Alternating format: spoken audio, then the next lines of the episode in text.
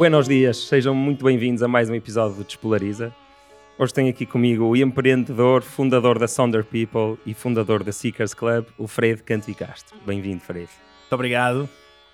Antes de arrancarmos, um, para ajudarem este projeto a crescer, se quiserem ajudar, botem aí um like, um comentário e, e subscrevam, que ajuda sempre.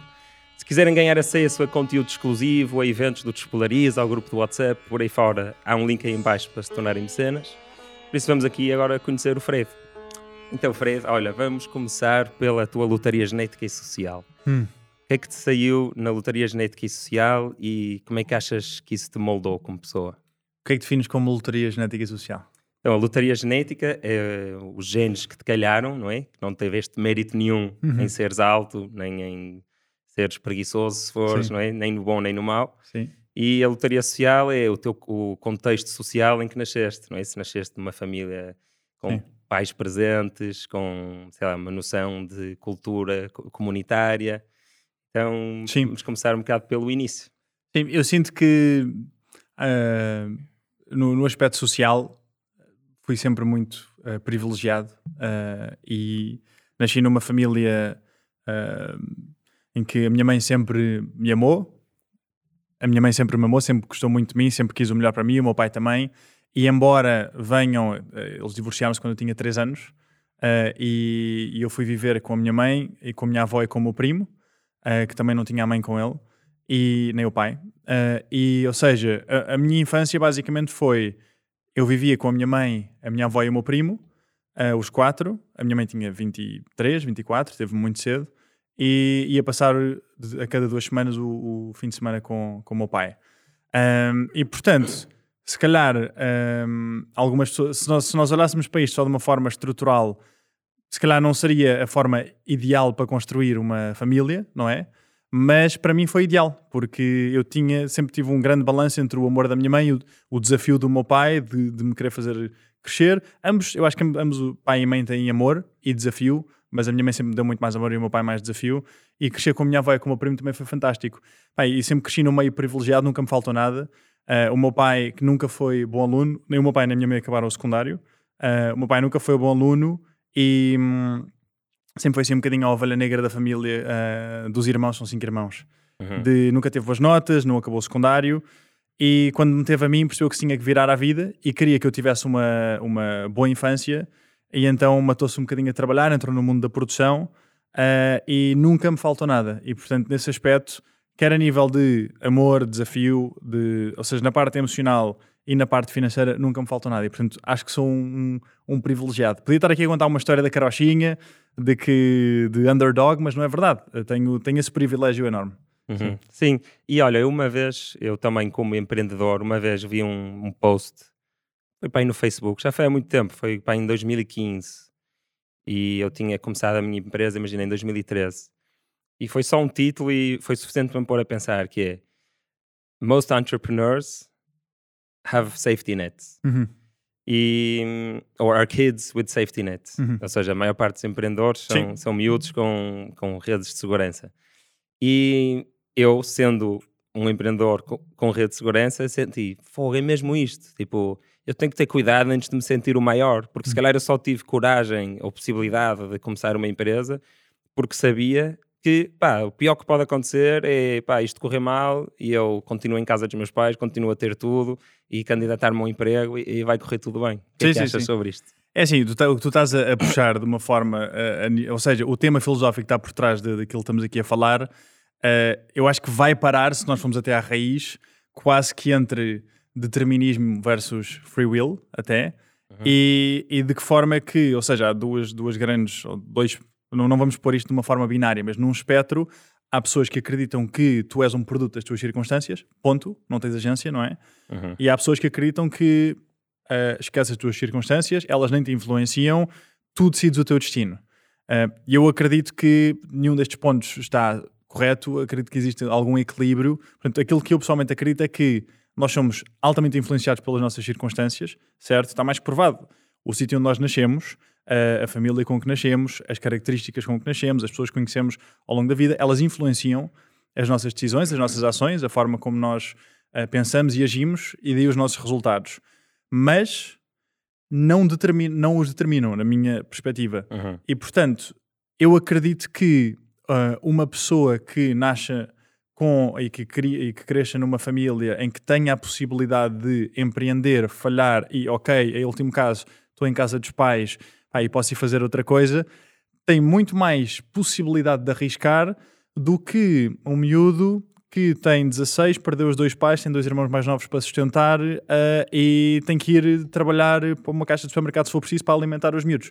E, uhum. portanto, concorda 100% contigo. Uh, aqui... Sem tirar mérito a Sim. ti nem a mim, atenção. Sim, ou seja, uh, okay. por tudo depois também tens uh, pessoas que nascem nas mesmas condições sociais, mas que nunca fizeram nada com isso uhum. e que às vezes passam a vida inteira a, sair, a entrar e a sair de reabilitação porque não é só o meio social em que tu nasces e o teu ambiente que determina, há outras coisas, há outros fatores, há uhum. fatores genéticos, há fatores sociais e depois há, há, há, a tua essência, quem tu és e, e, e, a forma como também decides agir no mundo. Uhum. Então vamos avançar um bocado para, para o futebol. Okay. Tu sempre gostaste de jogar à baliza ou, ou foi uma coisa que, que tem graça. Lá, começaste em ponta de lança e não jogavas nada, então mandaram-te para a baliza. Não, eu sempre gostei muito de ir à baliza. Uh, não sei bem porquê, mas sempre gostei muito da, da, da sensação física que é atirar-te para ir defender uma bola. Acho, pá, é das, para mim, é das sensações mais incríveis do mundo.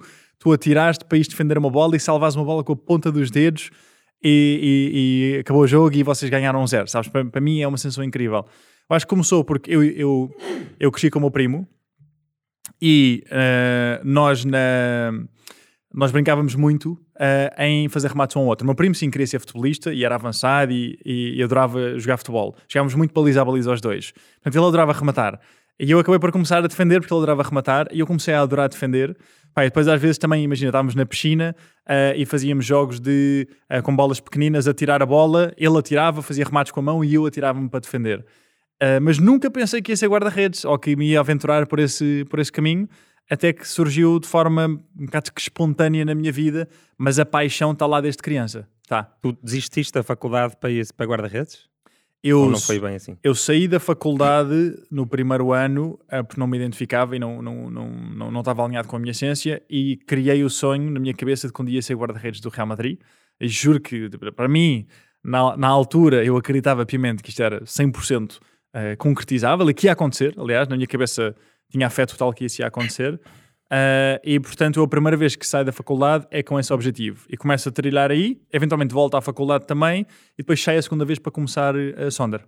E chegaste a jogar pela seleção de futsal? Não, de futebol de praia. Futebol de praia? Não, fui aí parar, uh, é. isso é toda outra história. Mas basicamente, eu, ou seja, eu jogava futebol num treino que era o All Stars, uh, e, e no All Stars é um torneio de futebol amador, e nesse torneio de futebol amador uma vez houve um jogador semi-profissional que foi jogar pela nossa equipa porque um estava lesionado, eu fiz um grande jogo e ele vira-se e diz: Olha, Fred, eu acho que tu podias ser guarda-redes de futebol profissional. E para mim, que estava na faculdade e não estava motivado, os meus olhos brilharam. É tipo, ok, tenho aqui esta visão do futuro uhum. que não existia antes e que agora existe e que me põe aquela, aquela montanha lá ao fundo que eu quero ir escalar. Já viste uh, como 10 palavrinhas mudam tudo. poder? Mudam é? tudo. Pá, se, eu, se, eu, coisa mais importante no mundo. Eu, ou seja, eu acredito que nós temos agência e capacidade para, para, transformar, para criarmos a vida que realmente queremos viver. Acredito nisso. Mas o mundo seria muito mais fácil de viver com uma palavra de encorajamento extra. E enquanto humanidade, se existe coisa que nós podemos fazer uns pelos outros, é dar essa palavra de encorajamento. Para, mim, para nós pode não ser nada, mas uma palmadinha nas costas ou uma palavra de tu consegues, bora, atira-te, às vezes pode fazer a diferença total para alguém que está ainda a construir a sua confiança. E pronto, e arrisquei, atirei-me, nunca tinha jogado futebol na vida, fui fazer os, os testes, as captações no, no Cascais, no, lembro-me de estar no balneário e, e, e, o treinador estar a perguntar, então, mas um, digam-me o vosso nome, idade e há quanto tempo é que jogam futebol e onde é que começaram o vosso percurso de futebol. E toda a gente, ei, eu sou o João e comecei no Oeiras aos 6 e depois estive no Carcavelos e depois estive uhum. no Fontainhas. E eu tipo, eu sou o Fred, tenho 18 e nunca joguei futebol na vida. Uh, e foi um bocado do tipo, uh, sério? Tipo, o que é que estás aqui a fazer? Mas correu bem, uh, entrei no Cascais, o presidente eventualmente liga-me porque eles estavam a começar futebol de praia. eu disse, ok, vou, posso experimentar. Fiquei, fiz um bom jogo em que nós perdemos, fiquei titular. Fiz um bom jogo, isto no verão, em que nós perdemos, perdemos contra a equipa do, que era liderada pelo Major.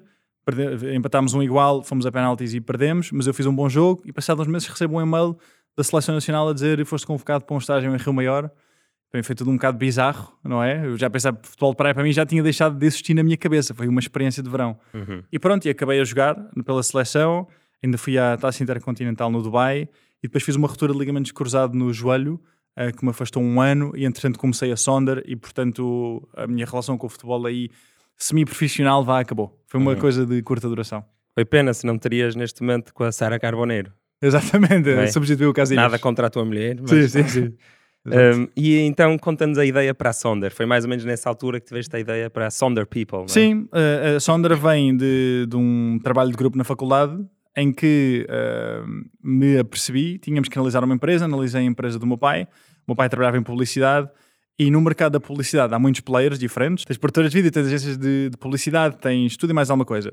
E existe um segmento que são agências de modelos e as agências de modelos tradicionalmente têm modelos aspiracionais, pessoas muito bonitas ou com feições com uma certa simetria. Só que as marcas hoje em dia não querem essas pessoas nos anúncios, a não ser que sejam marcas de luxo, perfumes e por aí fora. As marcas querem pessoas autênticas, pessoas com as quais nós nos conseguimos identificar. E eu vi que as agências de modelos não estavam a conseguir trazer essas pessoas e pensei, está aqui uma oportunidade, estava desmotivado na faculdade, chuta para mim, vamos embora. E atirei-me. Top. E já existia sim. isso, imagina, em Nova York já existia uma agência dessas, ou em Londres, ou em Paris? Eu acho que sim, sim, eu não me recordo ao certo, mas de certeza que sim. sim mas o mercado sim. português ou europeu ainda não estava bem virado para isso. Imagina, as agências de modelos já sabiam que, uh, uh, que as produtoras e os realizadores queriam pessoas autênticas, mas não estavam aí a conseguir captá-los. Porque pensa na diferença entre tu és uma agência de modelos que tem modelos um modelo, por norma, é alguém que quer ser modelo. Ou seja, eu quero ser modelo, eu vou falar a uma agência de modelos a dizer que quer ser modelo. Quando tens uma agência de pessoas reais, pessoas autênticas, a pessoa real, por norma, não pensa, não acorda um dia e pensa, eu quero ser uma pessoa real no anúncio. E vai falar com uma agência de pessoas reais em anúncios para se candidatar. Isso não existe. Uhum. E, portanto, tens que criar um... Tu tens que mostrar às pessoas que há uma uma, uma possibilidade na vida delas que elas não sabem que existem e que isso é possível para elas Bem, nós colocámos desde ter um, um literal um sem-abrigo a ser capa da Vogue, uh, fomos logo no princípio, uh, tínhamos acabado de começar em 2014 e era um anúncio mundial para a Coca-Cola e, fomos, e eles queriam travestis e fomos ao finalmente lá diretamente buscar, então pusemos um travesti a fazer uma campanha mundial para a Coca-Cola. Tivemos de tudo, uh, e, se, e se forem as pessoas forem ao nosso site, sondrapeople.com, vem, temos todo o tipo de pessoas. Demos a oportunidade a mais de mil pessoas de filmarem para o mundo inteiro. Portanto, tem sido uma experiência gira nesse sentido também de, de democratizar o acesso a oportunidades a trabalhar em publicidade, certo? As pessoas, há pessoas a ganhar bastante dinheiro com isso, é uma nova experiência e, sobretudo, para as crianças, os pais fazem-o pela autoestima dos miúdos, porque sentem que a sua autoestima sobe, sobe, imenso e quando, quando vão filmar, quer dizer que, ok, eu sou especial, eu sou diferente, eu tenho alguma coisa. Ok. Sim, mas ao mesmo tempo, eh, as crianças irem buscar autoestima ao facto de terem feito um anúncio não é assim muito sustentável, não é? Pois, é assim. Mas eu percebo perfeitamente. Sim, sim. Ficas, ficas todo contente por claro, pá, um anúncio. Se fores a ver, as crianças, uh, têm, para se sentirem especiais, fazem-o através de certos ou resultados que eles tenham na sua vida ou encorajamento que venha das pessoas mais próximas. E, e quando esse encorajamento não existe, tu, teres, e imagina, é um aluno, é um miúdo que é mau aluno e que sofre bullying na escola e do nada está a filmar um anúncio. E é uma pessoa diferente, com uma, um miúdo diferente, com uma cara diferente, que se calhar não passa no standard de bonito tradicional e do nada está a filmar uma campanha para a Apple. Sabes? Uhum. É tipo, do nada é o puto mais fixe da escola. E portanto é, constrói aí um bocadinho. Eu acho que uma parte do vosso sucesso pode ter tido a ver com o seguinte: as, as agências de modelos já tinham uh, pessoas com ar, se calhar, mais normal e tinham, sei lá, um espectro entre a cara absolutamente perfeita do, do anúncio de perfume e a, e a pessoa normal. Só que as marcas e as agências, se calhar as produtoras e quem faz a publicidade, não tinham um, uma, uma marca específica para pessoas normais. Sim. Ou seja, se calhar essas pessoas mais normais já existiam nas, no, nos, ah, nas agências. Já existia já. Mas o que vocês fizeram foi, não, nós somos a Sim, agência. E isso faz toda a diferença. Normais. Não, nós fizemos isso. Já existia, ou seja, Uh, as grandes agências em, em, Portugal começaram há 30 anos atrás, a L'Agence Models, a Central Models, a Elite Models, são agências até algumas internacionais. Uh, já, ou seja, eles tinham algumas pessoas, tinham um departamento ali no site que era uh, Real People. Mas tu, quando queres criar uma marca e seres reconhecido por essa marca, uh, tens que te afirmar como um líder nessa categoria e para isso tens que comunicar a categoria. E portanto, quando tu dizes, nós temos modelos, classe A, temos atores, temos não sei o quê, temos figuração e temos real people, tu és uma agência. Quando tu dizes, eu sou uma, uma agência de pessoas autênticas, aí as pessoas, quando pensam em agência de pessoas autênticas, pensam em Sonder. Porquê? Uhum. Porque é a única e é a primeira. E mesmo que agora hoje outra seja criada, e já várias tentaram e por acaso nenhuma conseguiu, uh, vai, vai ser sempre comparado. Ser líder, uh, ou seja, ser o primeiro a entrar no mercado Uh, e comunicar a categoria em vez de comunicares a ti próprio, ou seja, em vez de comunicar nós somos a sonda, nós somos os melhores, é nós acreditamos em pessoas autênticas a filmar, as pessoas assumem-te como líder e a partir daí é muito difícil. E, e, quando não consegues ser o líder porque já, já entraram outras empresas, aí podes simplesmente criar uma nova categoria e posicionar-te como líder nessa categoria. Uhum. É interessante. Bem, a nível de marketing é uma, é uma tática muito interessante. Eu tenho aqui uma crítica construtiva à Sonder People que, que, uma pessoa me disse. E esta pessoa disse-me que há uns anos pagou uh, hum, 20 ou 30 euros para, para se inscrever. Sim. Quanto é que é? Ou, uh, hoje em dia eu acho que nós não temos, sinceramente. Ok, Sim. pronto. Sim. Mas acho que foi 20 euros e, e inscreveu-se ele, a mulher e, e, o, e o filho. Sim.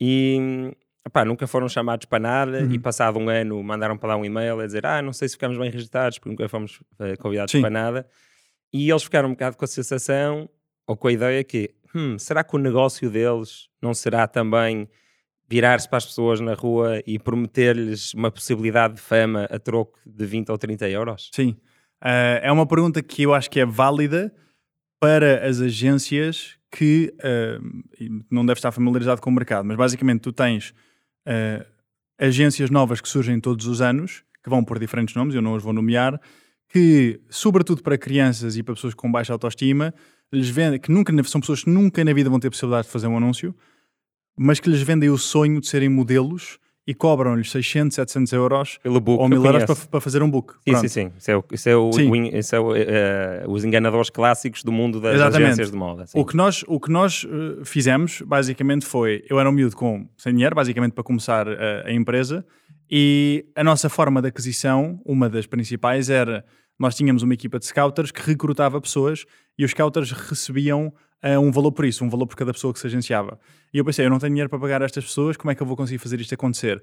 Vamos começar a cobrar um custo de inscrição na plataforma, na agência, às pessoas, um custo altamente simbólico. Nós temos uma trabalheira, as pessoas não fazem a mínima ideia do trabalho que dá uh, agenciar a pessoa, ligar à pessoa para a pessoa ir lá, agenciar a pessoa one-on-one, -on -one, uh, depois gerir a pessoa na base de dados, tirar fotografias, editar fotografias o custo que nós temos com a pessoa é muito superior ao valor que, que a pessoa paga. E foi uma forma, quer de mitigar o custo de, de, de, de, da aquisição da pessoa, quer uma forma de mitigar o custo também que nós temos em gerir o trabalho da pessoa. E, portanto, imagina, 98 ou 99% das nossas receitas vêm de publicidade. Aquilo é uma fatiazinha minúscula que nós utilizamos como quase como uma, um valor simbólico para um, pagar os custos que nós temos a tentar ajudar as pessoas a fazer anúncios. Agora, nós nunca prometemos a ninguém, obviamente, que as pessoas podem fazer anúncios, porque isso é irrealista. Uhum. Não somos nós que decidimos. Nós enviamos proposta, o diretor de casting tem que aprovar, a pessoa tem que ir a casting, tem que ser boa no casting. Sim, mas estas pessoas sim. não foram convidadas para nenhum casting, mas sim, pronto, se calhar não foram pré-escolhidas esse... por vocês para mandar para a agência. Não, a questão é que imagina, mesmo que nós escolhamos, nós só trazemos pessoas que nós acreditamos que vão fazer anúncios. Nós temos uma taxa de aprovação para aí 10%. Ou seja, a maior parte das pessoas nós dizemos que não de longe. Porquê? Já agora, eu ia-te fazer essa pergunta. Porque não tem, porque imagina... Tem que ter qualquer coisa diferente, não pode assim ser tão normal, não é? Não é, não é uma questão de ser normal, às vezes o mais normal possível funciona. A cena é que para trabalhar em publicidade é preciso, eu não sei explicar porque é muito intangível, nem eu próprio compreendo como deve ser. Então como é que comunicam aos scouts? É a melhor maneira de perguntar. O que é que vocês diziam aos scouts? Treinamos, não sei, não, não era eu que fazia esse, esse processo, uh, uhum. mas mas tu treinas e depois ganhas olho. Hoje em dia consigo olhar para uma pessoa e perceber esta pessoa filma, esta pessoa não filma. Mas é muito intangível, não é um conjunto de características específicas de a cor dos olhos, ou a cor da pele, ou o formato da cara, ou a altura, ou... É alguém que vai ficar bem numa câmara? Alguém que vai ficar bem numa câmara, sim. Ah, uh, okay. eu acho, um realizador percebe isso assim, instintivamente, mas é o trabalho deles. Hum. Uh, e, e, portanto, nós só agenciamos pessoas que nós acreditemos que possam filmar, fazemos essa filtragem. E depois, a pessoa, mesmo que seja enviada ao diretor de casting, o diretor de casting, o que acontece é, uh, imagina que vais fazer um casting para, é preciso um pai e uma mãe uh, para filmar um anúncio. Pai, uma mãe e um filho. E a, a produtora de casting tem 20 vagas para cada, imagina. E tu tens 40 agências diferentes a enviar propostas para aí. Há imensas agências. A maior parte não são conhecidas, mas há imensas agências. Sim, sim, sim. E o diretor de casting recebe, sei lá, 5 mil propostas. Uh, e depois tem que selecionar. E, e tem 20 vagas para cada uma, porque tem um dia limitado no estúdio para filmar. E, portanto, ele faz a primeira filtragem, e, portanto, 95% das pessoas não, não são selecionadas para ir a casting. E depois faz o casting, e depois o realizador faz uma filtragem em cima. E, portanto, imagina, tu tiveste, se calhar, 3 mil pessoas a competir para uma posição. É, é duro. Sim, sim. É uma, é uma, é uma roleta. É... Já tinhas tido esta crítica antes? Ou já tinhas ouvido já, falar? É, é, é, para mim é uma coisa que eu encaro com naturalidade porque essa crítica vem quando as pessoas depois associam àquelas agências que cobram, uh, sei lá, uh, muito dinheiro, vá, os 700 ou 800 euros para, para fazer um book. Ah, mas no nosso caso, imagina, nós já distribuímos mais de um milhão de euros pela nossa comunidade, sabes? Um uhum. milhão de euros é muito dinheiro e nós regularmente pomos pessoas a filmar para o mundo inteiro e, portanto, eu estou mais que orgulhoso do trabalho que nós fazemos e, uh, e esse custo de inscrição é válido, é um valor que nós cobramos para compensar os custos que nós temos internamente em agenciar e, e processar esse, esse agenciamento da pessoa. Pesa feita. Pronto. Qual é que foi o momento mais difícil uh, no, ali nos primeiros cinco anos da Sonder? Porque eu, como, como, empreendedor e como alguém que conhece muitos empreendedores, há quase sempre ali um momento de. Se calhar não foi o teu caso, mas há quase sempre ali um momento de make or break, não é? De, de dúvida e de, e de, será que isto vai dar? Aconteceu-te? Houve dois momentos difíceis, uh, especialmente difíceis. Um foi logo no princípio, que é esse, é será que isto vai dar ou não? Um, que é, eu saio da faculdade, tomo o caminho que a maior parte das pessoas não toma, não é? O, me, o menos seguro, vá, supostamente o menos seguro. E, e, dou para mim numa empresa em que uh, precisava de algum dinheiro para começar e quem me emprestou o dinheiro foi a minha avó. E portanto, eu tenho dinheiro que a minha avó me emprestou, que é suposto lhe pagar de volta, obviamente. Tenho pessoas, tenho a pessoa que hoje em dia é a CEO da Sondra, que se despediu, estava noutra agência, despediu-se para vir trabalhar comigo para o meu quarto, nós trabalhámos no meu quarto, certo? E, e portanto tinha uma pressão muito grande.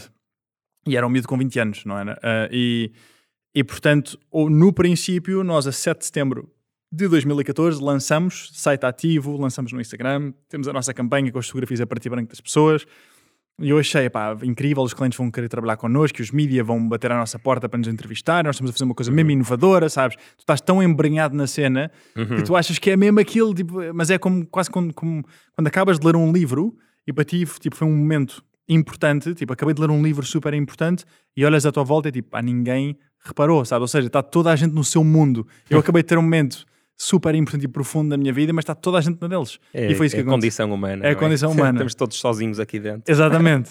e, e portanto foi isso que aconteceu. Ou seja, ninguém, nenhum cliente respondeu, ninguém se quis vir agenciar, nem houve nenhuma entrevista e eu comecei a fritar, a pensar: epá, e se, vou, se falir? Uhum. E, e, se isto não der certo? E o que é que eu faço? Tenho, volto para a faculdade? Como? E vou. Tipo, como é que, o que é que eu vou fazer? Uh, e isso foi muito duro, comecei a sofrer de. Na altura nem sabia o que, é que era, nunca tinha tido. Uh, ansiedade forte, uhum. mesmo de estar no banho sozinho e estar com ansiedade forte, uh, mas sem motivo, aparentemente. era muita pressão. e, epá, e eventualmente. Tinhas, desculpa, 20? 20. E eventual, ou seja, era claramente uma maior pressão do que aquilo que, que eu tinha capacidade para aguentar. Não demasiada, senão eu entrava na zona de choque, mas estava uhum. na zona de desconforto ali prestes a entrar na zona de choque. Quase. Para lá do bom. Para lá do, para lá do bom. Do desconforto bom. Sim, para lá do agradável. Agora em, em retrospectiva foi ótimo, mas na altura claro. foi muito duro. E, e, pronto, e eventualmente com trabalho e com, e com engenho e, e, e uh, explorar possibilidades, as coisas correram bem e a empresa começou a correr bem e mudámos, saímos do meu quarto, fomos para o LX Factory, começámos a recrutar, começámos a pôr pessoas a filmar, começámos a ter clientes e eventualmente tivemos bons resultados. Um, e o segundo momento foi uh, dois anos mais tarde, aos 22, quando tive a minha crise de 50 anos, aos 22, uma crise muito existencial de qual é o propósito, qual é o sentido da vida, qual é o meu propósito nela, uh, em que não me sentia realizado com aquilo que estava a fazer na Sonder, não sabia porquê, estava a ter, estava a ser muito bem sucedido profissionalmente, uh, mas interiormente não me sentia preenchido. Bem, não sabia porquê. Eu acho que a frustração ainda era pior por não saber porquê ou como resolver. E, e, portanto, esse foi um momento muito difícil que depois, eventualmente, ultrapassei e aprendi lições muito importantes. Foi numa viagem ao, ao, Sudeste Asiático que mudou a minha vida para sempre. Eu gosto muito de viajar, já viajei muito, mas essa viagem foi. Foi, foi sozinho? Fui uma parte sozinho e uma parte com amigos. Uhum. Uh, e, e, resolvi muitos dos, dos dilemas existenciais que, que tinha nessa viagem. Uhum. Foi, foi muito importante para mim. Eu acho que eh, quando se viaja sozinho, a comparar com viajar com amigos, eu já viajei muito sozinho há, há 4, 5 anos, viajei um ano seguido sozinho e já tinha feito muitas outras viagens assim maiorzitas sozinho e parece que quando tens um amigo contigo, pá, tem todas as vantagens de teres um amigo contigo, que é incrível, mas parece que aquela pessoa é de alguma forma uma âncora a quem tu foste nos últimos anos e ao sítio de onde tu vens. Uhum. Então, se calhar é mais difícil viajando com outras pessoas tu chegares a realizações e a crescimento profundo do que a, a viajar sozinho. Sentiste isso? É sim, eu acho que tem, tem os seus benefícios a viajar sozinho e viajar com amigos. Por acaso, o meu insight, ou seja, aquilo que me levou num crescendo de insights, foi uma coisa que um amigo meu me disse. Para ele foi banal, ele disse, ele disse uma coisa banal e para mim despoltou um processo interno de, de resolver alguns nós que estavam na minha cabeça. Ou seja, acho que as duas formas são válidas. Eu sou um grande fã de introspeção e estar sozinho uma semana a escrever 16 horas por dia e a encher cadernos é uma coisa que adoro fazer. Eu tenho mais de 5 mil páginas escritas só de reflexão pessoal, de, de coisas que eu escrevo uh, nos últimos pai, 10 anos. Mas também sou um grande fã de estar com amigos e divertir-te e saber aproveitar a vida e não estar sempre no, naquele modo introspectivo de, de pensar profundamente nas coisas. Acho que é bom ir aí, mas é bom ter o outro lado também, senão uma pessoa perde-se aqui dentro. Claro, sim, a falar, falar, especificamente em viajar. Claro. Sim. Eu também gosto de amigos. Sim, sim, sim, sim, sim, sim. um, então vamos, uh, o Sonder cresceu, espetacular. E tu agora dedicas que porcentagem do teu tempo à Sonder, mais ou menos? Uh, eu na Sonder invisto, basicamente eu recebo uh, os resultados uma vez por mês e invisto tipo 15 minutos a analisar. Uh, a Andrea faz um trabalho incrível e, portanto, eu não tenho que fazer praticamente é nada. É CEO, não tenho que fazer praticamente nada, faz um trabalho incrível. E uma vez por trimestre almoçamos em que eu tenho um, um report com um processo, ou seja, eu mensalmente analiso PNL, os resultados da empresa. Uh, e a cada três meses tenho, tenho um, um, um, relatório com um conjunto de perguntas, um processo estruturado que ela responde para, para uh, uh, forçar, de certa forma, a refletir sobre assuntos-chave da empresa e depois almoçamos os dois, um almoço de três horas em que falamos sobre os desafios, sobre as, as oportunidades e, e, e, coordenamos e alinhamos estratégia e objetivos. Mas, portanto, eu, eu não invisto pá, okay, nem, nem 1% do tempo quase na Sonder. Uhum. E, e, queres partilhar algumas dessas perguntas que são boas de se fazer todos os meses ou todos os trimestres? É assim, eu acho que existem duas perguntas que são perguntas um, que são ultra simples, mas que são muito descuradas, que são, ou seja, o, a primeira coisa é olhar para uma empresa. Eu, eu aplico este processo na vida também. Eu cada três meses faço uma reflexão pessoal, tenho um conjunto de perguntas a que respondo para me autoavaliar nas diferentes dimensões da minha vida.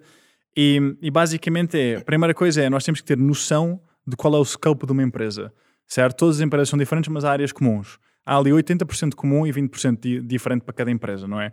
Mas todas as empresas têm finanças, todas as empresas têm uma equipa, todas as empresas têm um produto, todas as empresas têm vendas e, portanto, há um conjunto de áreas que nós temos que olhar. E as minhas três perguntas preferidas são: o que é que está a correr bem? Tipo, o que é que aqui está a correr bem? Pergunta mais simples possível: o que é que está a correr bem? E olhas para forças, olhas para coisas positivas, olhas para, para o que é que deve ser reforçado. What, mais ou menos. Sim, e hum. depois olhas para fraquezas, que é: ok, tens duas formas de fazer esta pergunta. Ou perguntas mesmo o que é que podia estar a correr melhor, ou então perguntas de 1 a 10, e isto é das minhas formas preferidas de fazer a pergunta. De 1 a 10, e pá, eu utilizo isto imenso em, em mesmo conversas com amigos. De 1 a 10, como é que classificas esta área? E a pessoa vai dizer 6, 8, 9, raramente é 10. Mas o que é que é a área? A área de recursos humanos? A área imagina, de finanças ima ou a sim, área de ima negócio? Imagina que uh, é a forma como, a rapidez com que nós estamos a responder aos nossos clientes. Imagina que é isso. Hum, okay. uh, de 1 a 10, avalia, uh, avalia isto. Ou seja, é subjetivo. E imagina que avalia em 8. Pergunta a seguir é, o que é que tornaria isso um 10? Tipo, o que é que precisa de acontecer para ser um 10? E portanto, quando tu, mesmo se eu te perguntar, imagina, a tua relação com os teus pais, ou a tua relação contigo próprio, ou a tua nutrição, ou uh, o teu sono, ou a forma como geres as tuas finanças pessoais, ou este podcast em particular, de 1 a 10, não precisas me responder, mas como é que classificarias? 600. E, e, e tu vais ter respostas diferentes.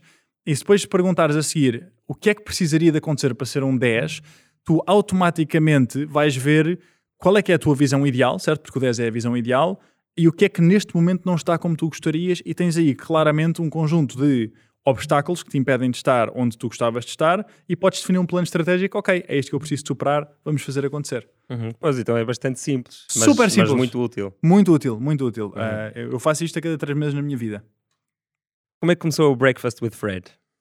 Breakfast with Fred foi a minha primeira uh, abordagem uh, a este mundo. Então, eu estava na Sonder, Sonder estava a correr muito bem.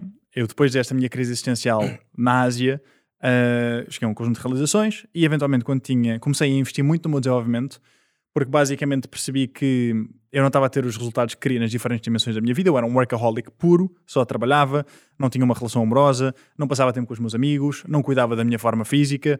Ou seja, as diferentes dimensões da minha vida estavam completamente um, esmagadas pela dimensão profissional. E, e percebi-me também que a escola não nos ensina um conjunto de competências que são absolutamente fundamentais para nós governarmos a nossa vida, certo? Porque enquanto uhum. seres humanos, assim como as empresas têm áreas core, os seres humanos têm áreas core também. Todos nós temos as nossas finanças pessoais para gerir, todos nós temos o nosso tempo para gerir, todos nós temos emoções, todos nós temos alimentos que comemos, todos nós temos o nosso sono, uh, certo? Relações amorosas. Ou seja, há uma data de, de competências de, do foro da vida pessoal que não são abordadas na escola. Falta-te só dizer uma, que eu Sim. acho que é, este projeto é um bocado sobre isso, Sim. que é a nossa relação com a informação e como navegá-la. Que eu acho claro. que estou sempre a dizer isto, que a escola devia hoje em dia ser muito mais sobre ensinar como navegar informação do que dar informação. Sim, sim, sim, percebo-te. E uhum. lá está mais uma competência que a escola não nos ensina. Uhum. E, e, portanto, todas essas competências têm que ser desenvolvidas por nós. Porque, ou seja, se a escola não nos ensinou, temos duas escolhas. Ou queixamos-nos, ou assumimos responsabilidade. E assumir responsabilidade implica, ok, eu vou-me desenvolver mesmo que a escola não me tenha desenvolvido nestas competências. E isso implica ir à procura e começar-me a desenvolver. Ou seja, eu entrei neste mundo uh, chamado do desenvolvimento ou do crescimento pessoal numa ótica de eu tenho falhas na minha vida que quero ajudar a resolver, eu não tenho capacidade para resolver isto ainda, certo? Porque quanto melhor eu for, mais facilmente vou resolver os meus obstáculos. É quase como num jogo, não é? Tu só consegues subir de nível se te tornares grande o suficiente para ultrapassar o obstáculo que está nesse nível. E portanto, a ótica de nós só. O ensinamento de a nossa vida só melhora se nós melhorarmos primeiro, para mim foi absolutamente crucial aí de eu não vou conseguir ter melhores resultados se eu próprio não melhorar primeiro. Portanto, começa em mim para eu depois conseguir gerar esses resultados. E, e pronto, comecei a desenvolver-me e eventualmente aos 24 estava a voltar de Roma com a minha namorada, agora mulher, uh, e estávamos a voltar de Roma e eu estava a escrever mais uma vez. A Sonder estava em Lisboa, no Porto, estávamos a entrar em Barcelona, uh, estávamos a, tínhamos uma ideia de negócio para transformar a agência num marketplace tecnológico, que ia ligar diretamente as pessoas aos clientes, sem ter que ter agências. Estava assim uma cena muito gira, estava a investir imenso do meu dinheiro, esforço, tempo, recursos em fazer isto acontecer. E epá, fiz uma pergunta crucial que foi: eu sei resolver o problema, eu sei resolver o problema de colocar pessoas autênticas a fazer anúncios. Tipo, eu sei fazer isto, eu sei mostrar às pessoas que elas podem fazer anúncios e sei apresentá-las de uma forma que os diretores de casting e os realizadores queiram trabalhar com elas. Sei fazer isto em Lisboa, já o fiz no Porto, vou fazer agora em Barcelona e eu acredito que consigo fazer isto pelo mundo. Mas isto é um problema que eu sei resolver. Mas é este o problema que eu quero ajudar a resolver. Uhum. E, e para mim, propósito é isso. O que é propósito? Propósito é: existe um problema que ainda não foi resolvido, é algo que ressoa, não sei se é ressona ou ressoa, ressoa talvez. Não sei também. Resonate, vá. Eu percebi que era, eu percebi Sim, que vinha Exatamente. Uh, eu leio muito em inglês, as, baralho, as palavras baralham-se. Acho que é ressoa. É, é capaz de ser ressoa. Ou seja, é uma coisa, imagina, há, há tópicos no mundo que são problemas fraturantes e muito graves que nós adorávamos ver resolvidos, mas que não criam uma ressonância connosco forte o suficiente para nós dedicarmos o resto da nossa vida a resolver, certo? Uhum. Eu não gosto que alguém mande lixo para o chão e se calhar vou apanhar e vou pôr, ou vou tentar explicar à pessoa que não devia fazer, mas não vou passar o resto da minha vida a tentar resolver o problema do ambiente porque não é a minha principal prioridade emocional a nível de propósito.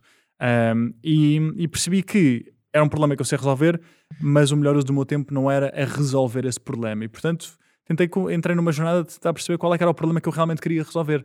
Uhum. E a conclusão a que cheguei, depois de muitas horas e, e muito, muitas palavras escritas, foi que, hum, aqui, ou seja, eu acho que por, a, a, forma mais rápida de uma pessoa perceber, ou de se, é, não perceber necessariamente de forma cristalina, mas de, de, de vislumbrar pelo menos um bocadinho qual é o seu propósito ou qual é que poderia ser, é perguntar o que é que te irrita fortemente na sociedade? O que é que para ti tipo, devia deixar de existir? Certo? Uhum. E o teu propósito está relacionado com isto, certo? Existe certo. alguma coisa que é um problema grave na sociedade que a ti cria uma ressonância emocional forte e tu pensas, pá, eu quero ser uma ajuda na resolução deste problema.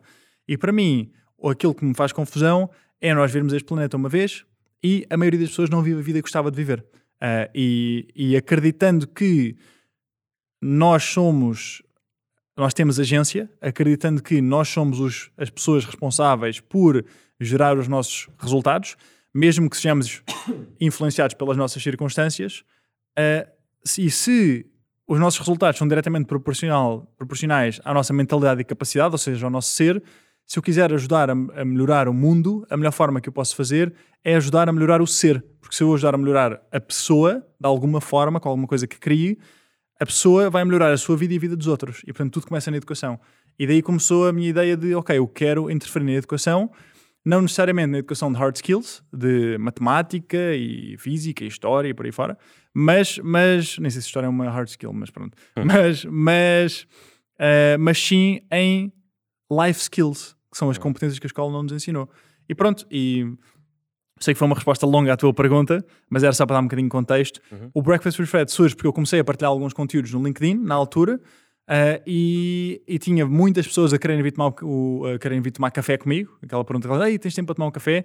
Eu não tinha tempo para conversar com toda a gente, então disse, malta, bora tomar um pequeno almoço, todos juntos. Bora tomar um pequeno almoço, uh, criei um grupo WhatsApp, as pessoas foram adicionando amigos, juntaram 60 pessoas, e no, num rooftop no Lax, em Santos, uh, fizemos um pequeno almoço em que estavam 42 graus em Lisboa, à chapa, ah, foi muito giro, acabámos, comprei pistolas de água, acabou tudo, tudo gratuito, uh, toda a gente a, a, a, tirar alguns aos outros, foi muito divertido. E daí, depois, eventualmente, eu comecei a querer uh, criar conteúdos, e o primeiro conteúdo foi o Breakfast with Fred, que foi, Breakfast with Fred, que foi um, um podcast neste registro, que eu já não gravo há muito tempo, uh, só que era a tomar o um pequeno almoço. E, uhum. tínhamos, e tínhamos convidados, tínhamos, sei lá, 12, 15 pessoas na sala a assistir. Uhum. Eu já confessei aqui ao Fred antes de começarmos a, a, filmar, mas eu tenho uma história engraçada com, com, com a primeira vez que ele me apareceu à frente, que foi apareceu-me isso do Breakfast with Fred e apareceram-me assim uma data de coisas sobre desenvolvimento pessoal e eu assumi, vejam a minha lata, de forma completamente errada, que aquilo era uma espécie de um, opá, tenho aqui estes 20 minutos de pequeno almoço que não estou a aproveitar para maximizar o meu potencial, então eu vou aproveitar estes 20 minutos para entrevistar sim. pessoas. Opa, e fui mesmo julgador precoce, não fui? Mas sim, sim, sim, faz parte, é, sim, sim, a natureza sim. de ser humano. Opa, e acho que é porque, pá, tinha, não sei, e se calhar ainda tenho, tinha, se calhar ainda tenho um bocadinho de aversão por alguma, algum da cena do desenvolvimento pessoal e dessa cena de maximizar o teu potencial. E a minha pergunta ou, ou, provocação seguinte vem nesse sentido, que é, tu falaste de subir de nível, uhum. não é? De, estás numa, numa fase da tua vida e tens alguns obstáculos e para chegar ao nível seguinte tens de trabalhar em ti para conseguir uh, passar esse obstáculo. Mas se calhar não há momentos em que serias mais feliz se aceitasses o nível em que estás e, e do que uh, se tentasses uh, subir de nível de forma infinita? Ou seja, quando é que paras? Quando é que paras só para cheirar uma flor e para ser feliz com quem tu és? É uma ótima questão. É o para, eu chamo-lhe o paradoxo do seeker. Um, eu dividindo de uma forma altamente generalista o mundo, um, existem dois perfis comportamentais nas pessoas, de uma forma altamente generalista, obviamente, sem, sem granularidade. Eu divido entre seekers e settlers. Seekers são pessoas que estão à procura de crescer, evoluir e têm uma visão para a sua vida e querem criar essa vida. Settlers são pessoas que se conformam, são pessoas que, mesmo que não estejam onde gostavam de estar, dizem: não vale a pena ir mais além, ou não é possível, ou eu não consigo, e. Ou não é preciso. Pronto, isso, isso, é, isso é outra coisa, já vou entrar aí. Uhum. Uh, e, e, que, por norma, tendem a ter um comportamento de uh, culpabilização do mundo exterior, ausência de responsabilidade interior, e é, estes são os meus resultados, eu não recebo aquilo que gostava de receber, eu tenho uma má relação com a minha mulher ou com o meu marido, uh, tenho, tenho isto, eu não estou na forma que gostava de estar, mas a culpa não é minha. Ou eu não fui educado, ou o chefe não me deu o aumento, ou houve a pandemia, ou o que for. Pronto. Uh, isto é uma coisa. E uh, eu diria que, se calhar, 5, 10% da população são seekers. São pessoas que estão à procura. Pronto. E nesta, o paradoxo do seeker é que o seeker tem uma visão da sua vida ideal que quer concretizar, certo? Eh, eu imagino, tu quando começaste isto, isto surgiu como uma ideia e tu pensas, eu adorava um dia estar a fazer um podcast em que estou a, a conversar com pessoas sobre temas importantes. Isso é uma visão que te apareceu, certo? É uma imagem que tu tens aqui dentro e que vais querer realizar. Pronto, qual é que é a questão?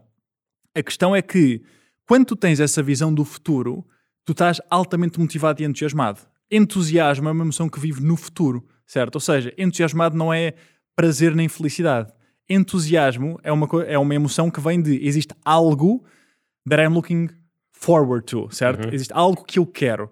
Uh, e é uma emoção muito positiva, é uma emoção que eu adoro, é uma emoção que a maioria das pessoas gosta, de hoje vou sair à noite com aqueles amigos, ou hoje vou, vou viajar, ou vou fazer aquilo, é uma emoção muito gira.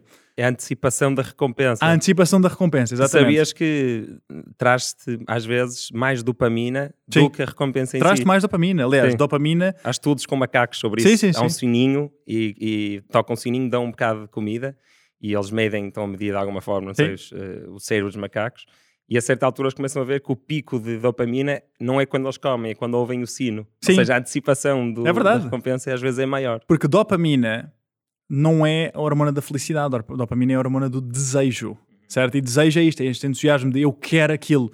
E essa, e essa uh, uh, os budistas dizem que desejar é sofrer, não é? Portanto, se, se entrar por uma crença budista, e existe um, alguns ramos da, da filosofia que aí, que é se eu desejo, significa que eu não estou contente com aquilo que tenho, logo eu sofro. Era um bocado por aí que eu, a minha Pronto, pergunta vinha sim, um bocado dessa filosofia. De, desejar é sofrer. Eu não acredito que desejar seja sofrer, pessoalmente. Eu acho que é uma interpretação. Tu podes acreditar que desejar é sofrer, mas isso não é, não é, não é um facto empírico. Isso é a tua interpretação de, daquilo que é desejar. Para mim, desejar é uma coisa muito positiva. Porque tu quando, tu quando desejar, vamos pôr outra palavra, tu quando estás entusiasmado por algo, tu quando queres algo e estás numa jornada para ir concretizar isso, tu sentes-te muito bem, certo? É uma, é jornada muito divertida. Agora, aquilo que acontece é que o, o seeker, e eu chamo-lhe o paradoxo do seeker, o seeker muitas vezes esquece-se de saber apreciar o momento presente. Esquece de saber apreciar e aproveitar a jornada em si. E, portanto, aquilo que eu acredito é que tem que existir um balanço na nossa vida, numa visão utópica. Uhum. Os dois sítios onde nós queremos investir o nosso tempo e a nossa energia é a viver a vida que temos neste momento e que gostamos e a criar a vida que gostaríamos de viver no futuro, certo? É aí, esse é o melhor uso do nosso tempo. Uh, e hum, não, não acho que deva existir uh, crescimento a todo custo sem motivo só porque existe um próximo nível de todo. Eu posso estar uhum. perfeitamente satisfeito com esta camisa ou, ou, estas calças ou estar aqui neste podcast contigo. Imagina, podíamos ter aqui uh, eh, 10 mil pessoas ou podias ter 100 mil pessoas a ver em casa e, e, saber apreciar o que estamos a fazer agora, mas ao mesmo tempo pensar isto poderia ser ainda melhor. Uh, ou seja, eu não acho que sejam antónimos. Certo. Querer mais e não saber apreciar o presente. Acho que tem, tem que saber gerir esse paradoxo. Uhum. Senão, é uma vida dificílima. Um, um seeker tens muitos seekers muito infelizes porque não sabem gerir esse, esse paradoxo, porque querem sempre mais e não se Eras tu antes da tua viagem um bocado. É verdade. Uhum. Levar a vida demasiado a sério, estar sempre à procura de, de, de, uma próxima coisa, sem saber aproveitar. E a mesma forma como eu estruturo o meu calendário, todas as semanas eu penso, o que é que eu vou estar a fazer esta semana para aproveitar a minha vida e curtir, certo? Vou jantar com a minha namorada e vamos ao cinema, e vou jantar com amigos e vou fazer, vou andar de bicicleta ou o que for, vou jogar ténis.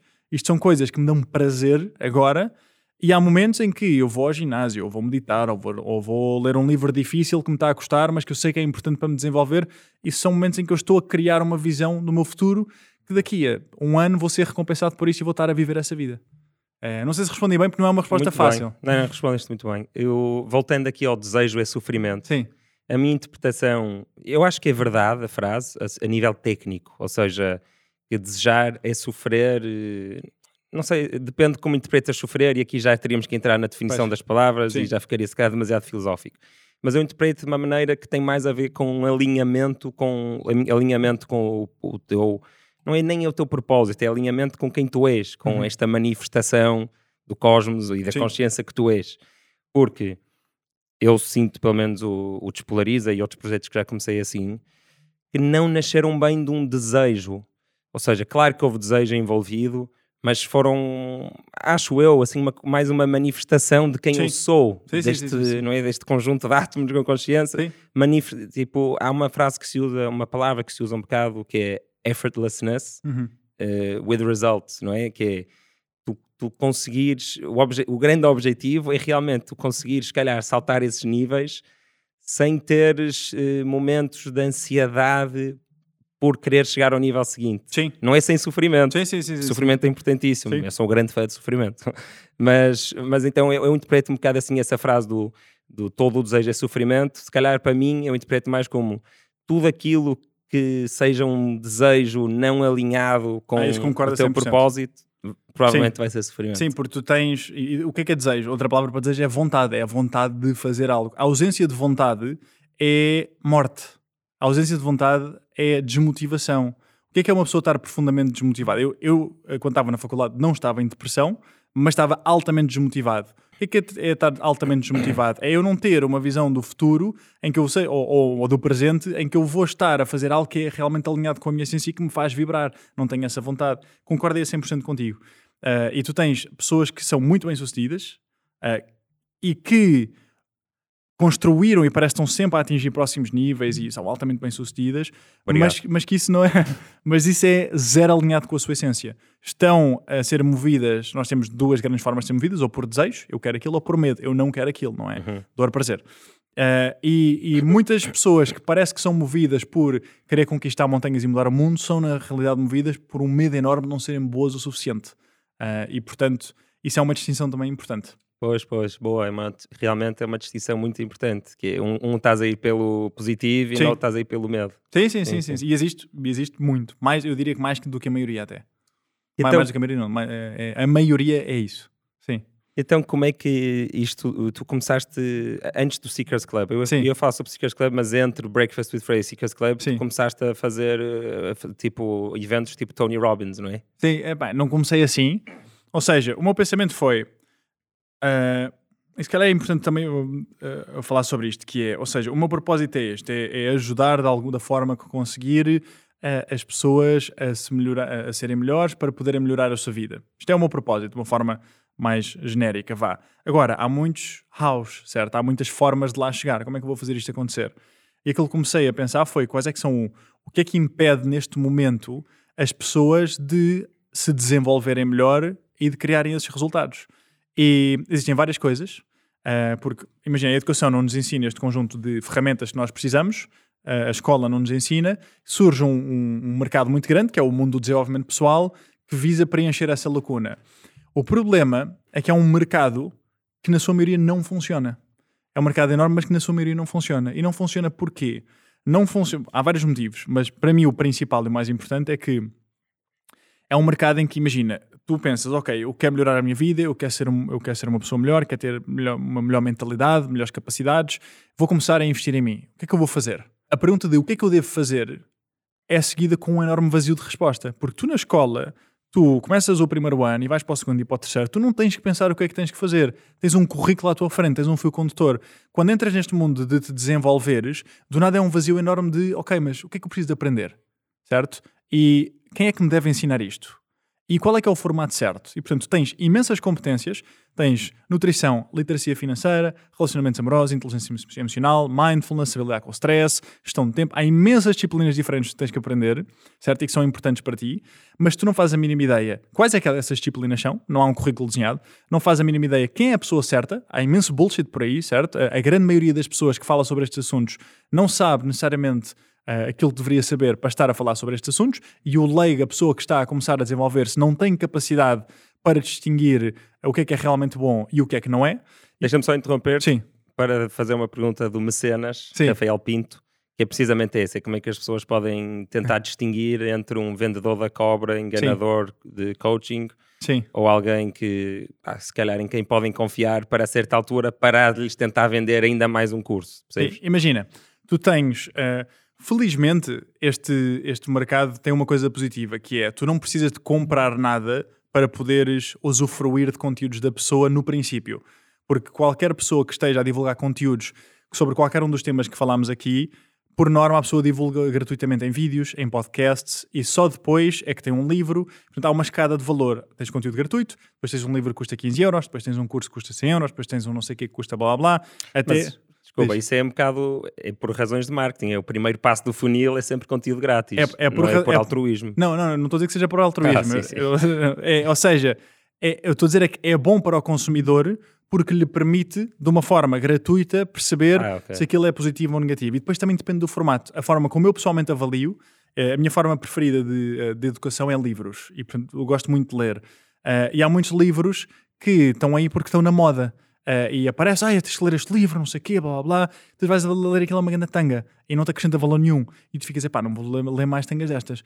Então o que eu comecei a fazer foi, vou ao Goodreads, imagina, se eu quero aprender sobre um tópico em particular, primeiro define, ah, qual é que é neste momento o maior obstáculo que eu tenho na minha vida? Vamos imaginar que é Uh, uma coisa, já que é nutrição. Eu não sei, eu não, eu não, não me consigo alimentar de forma, ou não consigo dormir como deve ser, não consigo dormir como deve ser. Ok, eu preciso aprender sobre isto, eu nunca aprendi sobre sono. A que uhum. temperatura é que tem que estar o meu quarto, como é que deve ser o tamanho e a posição da almofada, a minha posição do corpo. Há imensas coisas que eu não faço ideia. Vou aprender sobre o assunto. Então vou-me dedicar três meses a aprender sobre o sono. Vou-me dedicar algum tempo relevante a aprender sobre isto, ou um mês, ou o que for, mas vou só aprender sobre isto. Não vou andar a fazer, o que é o que a maioria das pessoas faz, não vou ler um livro de nutrição, passado três semanas vou fazer um curso de inteligência emocional, passado um mês estou a fazer um seminário de produtividade. Não funciona. Porquê? Porque o, o, o, crescimento não se dá dessa forma. Temos que nos focar numa coisa para desenvolvermos e depois passamos à próxima. Senão não funciona. Bem visto. Pois, pá, e se calhar é por isso que, que eu e a maior parte das pessoas com quem eu falo que leem livros de. Não, nem tanto desenvolvimento pessoal, mas de non-fiction, assim, livros de, de pop psychology e esse tipo de coisas pá, passado uns anos já não se lembram de quase nada. Tipo, lembras de, um, de, um, dos insights que tiveste, e se calhar é por isso, é pá, lês um livro de mitologia, depois lês um livro de inteligência emocional, depois lês um livro idealmente de biologia vais evolutiva. a fundo, Exato, idealmente vais a fundo numa coisa em particular. É a minha, pelo menos é a minha forma de fazer, especialmente quando é uma skill específica que queres adquirir, seja uhum. ela persuasão, nutrição, inteligência emocional, o que for. E depois, o que eu pessoalmente faço é, vou ao Google, maior biblioteca do mundo, e, e pergunto, best books on productivity.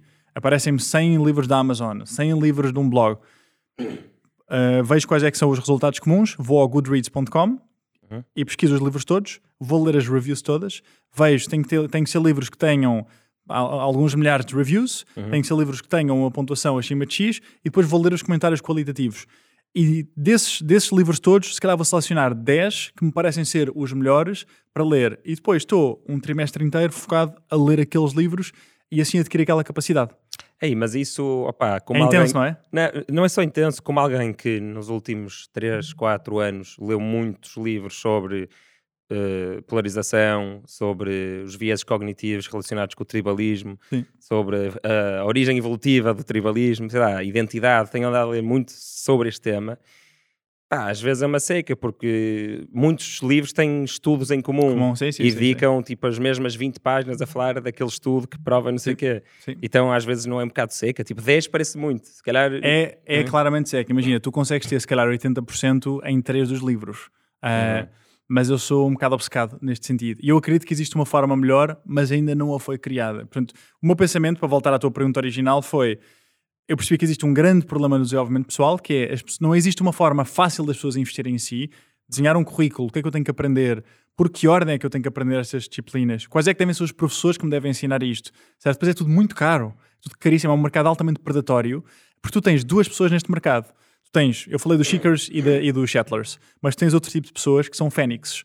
É a minha forma de, Fênix. é a minha forma de, de, de identificar eh, as pessoas. Então é, um seeker é alguém que até pode estar bem, mas está à procura de um próximo nível. Um settler é alguém que se conforma. Uma fênix é alguém que não está nada bem e que não estar nada bem é o que leva, é o que a leva a mudar. E o padrão mais comum nas pessoas é começam como settler, eu não estou bem no meu emprego ou não estou bem no meu relacionamento. Uh, não estou bem, mas não estou mal o suficiente para mudar, que é o maior problema que nós temos, certo? É, é, um, é, um, é um conformismo com uma ligeira infelicidade, até que passado meses ou anos ou décadas, algo acontece que é tipo, não dá mais, isto nunca mais vai acontecer, ou há uma violência doméstica, ou o chefe grita, ou o que for, alguma coisa que é tipo, que passa o limite e a pessoa diz isto não, nunca mais.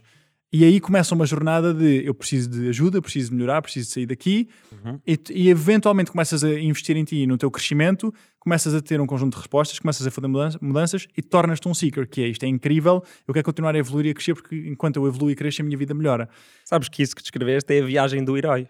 Sim, eu adoro, é, adoro a framework de Joseph Campbell. Well, eh, sim, sim, isso, essa depressão é o Belly of the Whale, ou o submundo, ou, ou no caso de Jesus, estar morto. Sim, sim, sim. E depois a saída do, do Belly of the Whale, ou o renascer, é o... Isso. O Fênix é, usando a linguagem de Joseph Campbell, para ti o Fênix é a saída, é esse passo da, da viagem mitológica do herói, é a saída do, do submundo ou ressurreição. Ou... É giro, eu, eu ainda, agora estou. O meu foco neste momento de estudo é, é storytelling. Uh, e muito do storytelling vai buscar a. a o livro, não sei se já leste o livro, The, The Hero with a Thousand Faces. É um dos meus livros favoritos é? de sempre da história da humanidade. Pronto, é, o livro é espetacular, é difícil de se ler. É um livro, sim, sim. pelo menos para mim, foi muito difícil. E às vezes é entediante até. É, é Mas tem insights. Pá, eu estava a ler brutais. que eu acho que o Pedro on the Road até estava a gozar comigo, porque eu estava sempre a falar do livro, não, não só enquanto lia, mas depois, Sim. meses depois.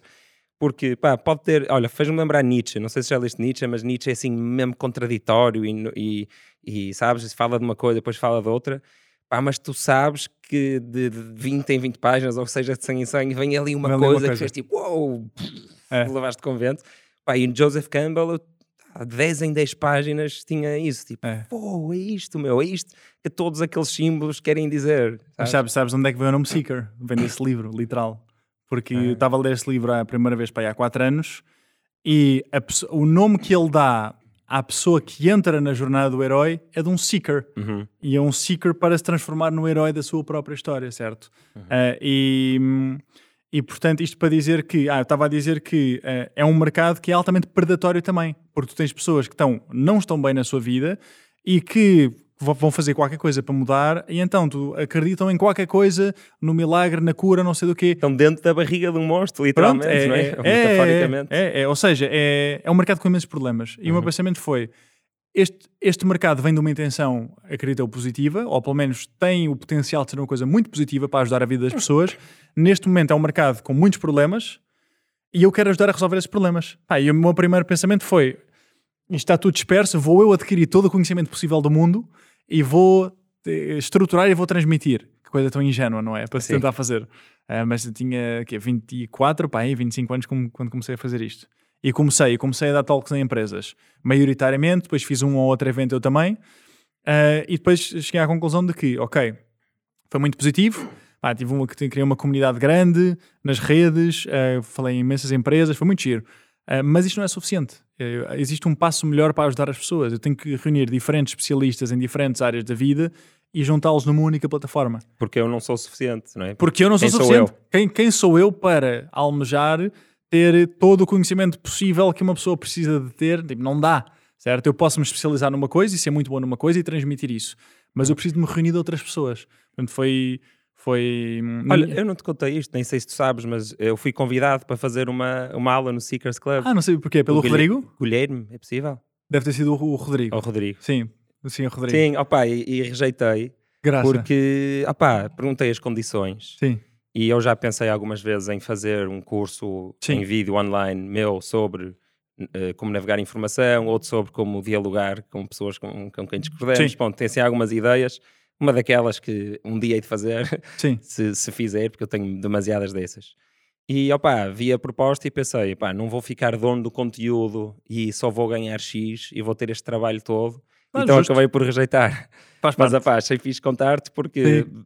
Vês a perspectiva de alguém que rejeitou. Sim, sim, é sim. que sim. rejeitou. Sim, sim, sim. sim. Eu, eu, há pessoas que rejeitam, não é? Nós tivemos, nós trabalhamos com mais de 40 uh, mentores diferentes e, e, há pessoas que pá, ou não têm interesse, houve pessoas que simplesmente não tinham interesse, há pessoas que não aceitam as condições, faz parte. Uhum. Mas uh, quase que aceitei pela razão que, que acho que ainda não estávamos a gravar também, por aquela razão de, opá, se calhar isto vai-me obrigar a estruturar, a estruturar e, e organizar. É. E nós temos uma metodologia educativa muito estruturada e o maior desafio deste, desse projeto foi ajudar os mentores a estruturarem o seu conteúdo.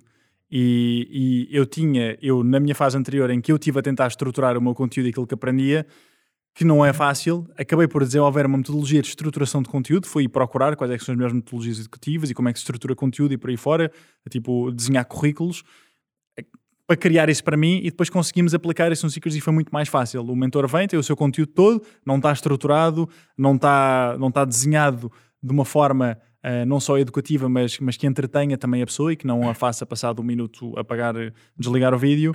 E, e utilizámos isso. E foi um projeto muito giro em que trabalhámos uh, quase dois anos, tivemos mais de 5 mil alunos. Um, ehm, produzimos mais de 100 uh, programas entre eventos, sessões de acompanhamento, workshops, cursos. Foi muito interessante, até que eu cheguei à conclusão de que existe uma forma muito melhor ainda de fazer o que nós estamos a fazer aqui.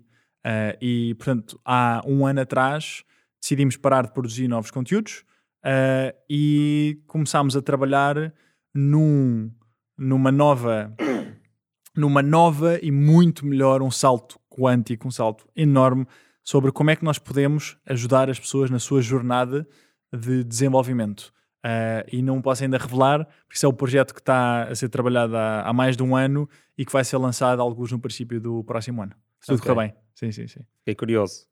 Voltando aqui à leitura, um, tens livros que, sei lá, com 19, 20 anos achaste espetaculares e recomendavas a toda a gente e que agora olhas e pensas, ah, afinal, se calhar não é assim um livro tão bom? Ou isso não sim, sim, tem o contrário também, sabes? Eu lembro-me de aos 20, acho eu, ler O Poder do Agora, de, de Cartol, uhum. uh, e de ler as primeiras páginas e não conseguia passar as primeiras páginas e estar a pensar, o que é, que é isto? Isto não faz sentido absolutamente nenhum.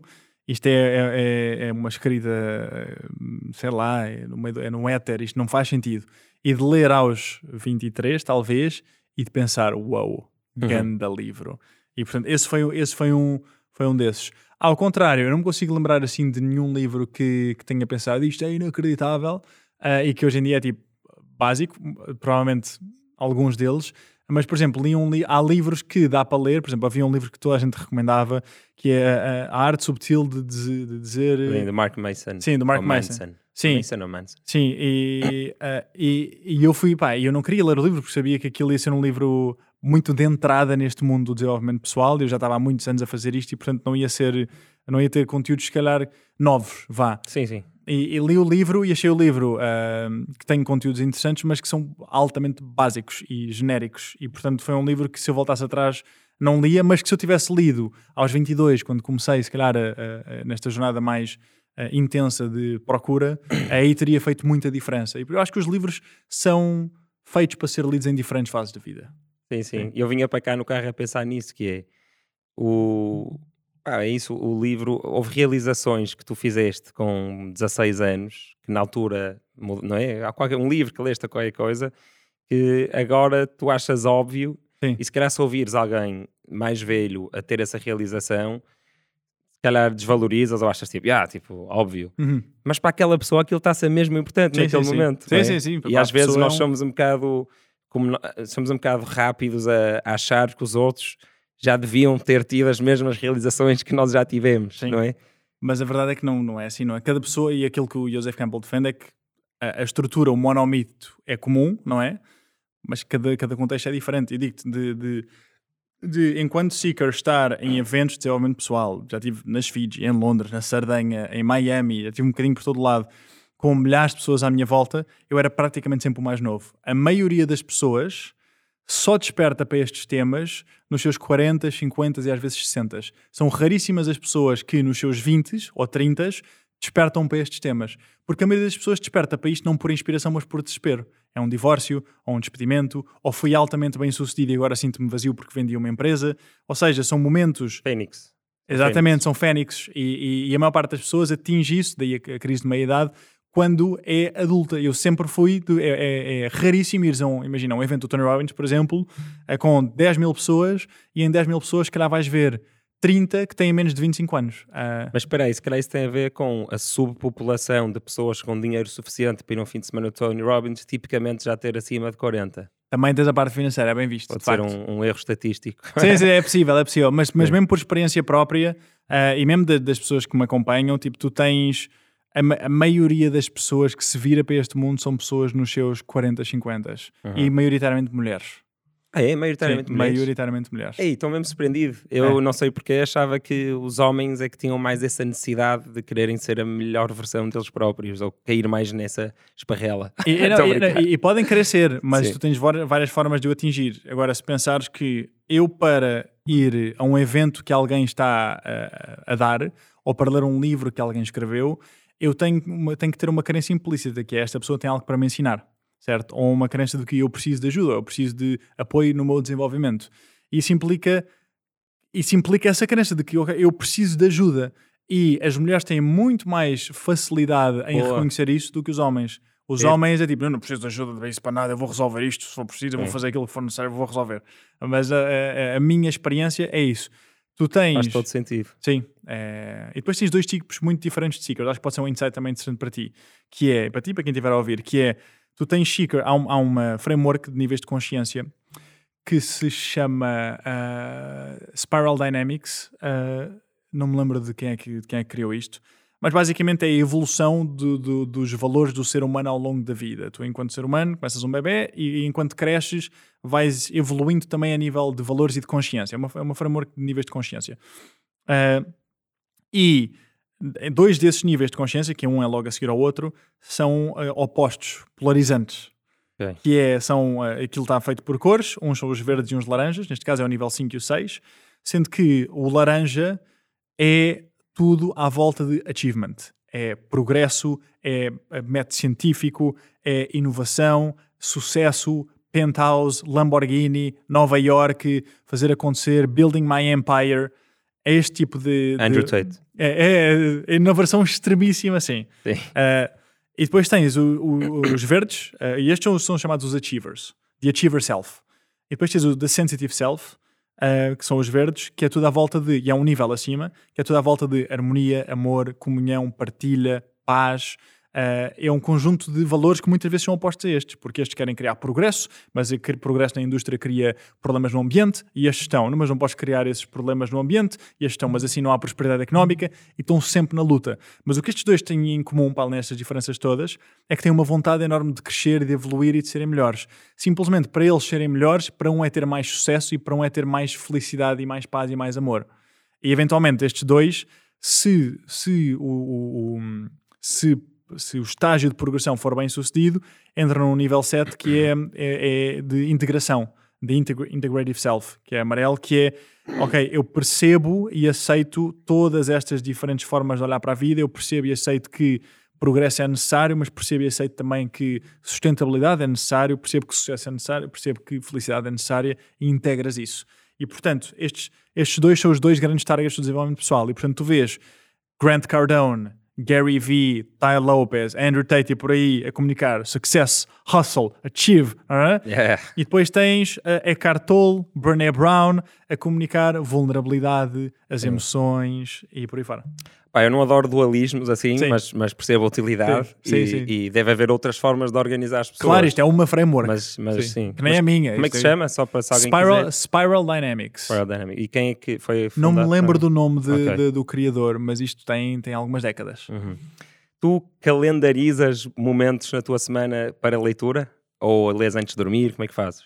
A não ser que tenha um objetivo muito específico de desenvolvimento, que é eu quero trabalhar esta skill, neste momento não calendarizo. Uh, e eu acredito que existem momentos na vida mais de input intelectual, de eu preciso de estar, eu não sei nada sobre isto. Imagina, eu quando comecei o, o Breakfast with Fred, o primeiro podcast, o meu pensamento foi: eu não sei nada sobre fazer podcasts e, portanto, vou ver o Tim Ferriss, vou ver o Joe Rogan, vou ver o Louis House, vou ver estes diferentes podcasters e vou tentar descobrir no Google que dicas é que eles dão sobre fazer podcast. Aprendi imensa coisa.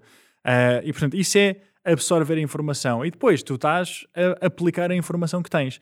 E portanto, eu, tenho muito fases de Estou um, a ler um livro por semana que nem um louco e, e, tenho, ainda por cima comprei, tenho na minha secretária uma coisa que dá para pôr o livro e dá para ver a página e estou a resumir o livro e estou depois a integrar o conhecimento dos diferentes livros e criar as minhas próprias frameworks. Uh, e às vezes estou três meses sem ler um livro se for preciso, porque estou só a aplicar e não estou nem para aí virado e estou só em modo de execução. E por isso... Eu sou assim também, por acaso. És? Tipo, e, e depois, mas nessas, nessas fases, às vezes, três meses sem acabar um livro, não te sentes um bocadinho culpado?